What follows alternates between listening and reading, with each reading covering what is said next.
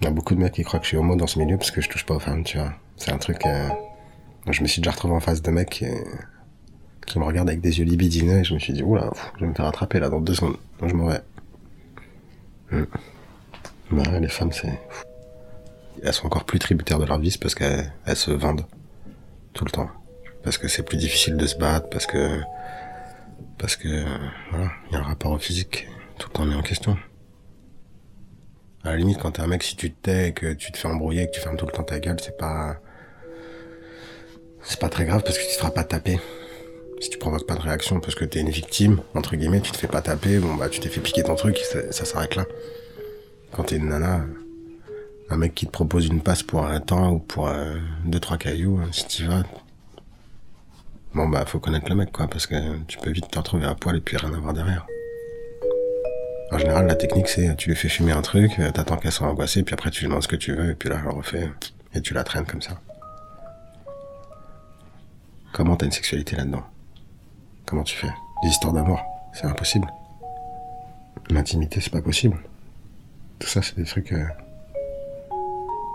Tout est marchandé, en fait. Il n'y a plus de valeur. Tu t'en fous, ton plaisir, tu l'as dans la drague.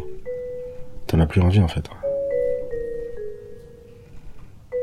Ceux qui font ça, c'est dans le dans le désir de, de pouvoir, je crois. C'est la sensation de dominer. Je crois que c'est que ça qui les intéresse. Le plaisir physique, complètement oublié.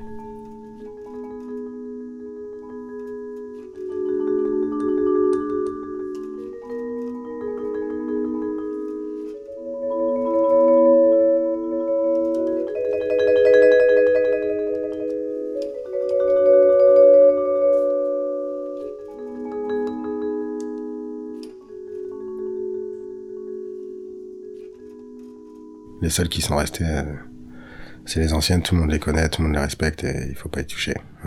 Elles sont trois. Et elles deal. Euh, bien, beaucoup, et, elles font de l'argent.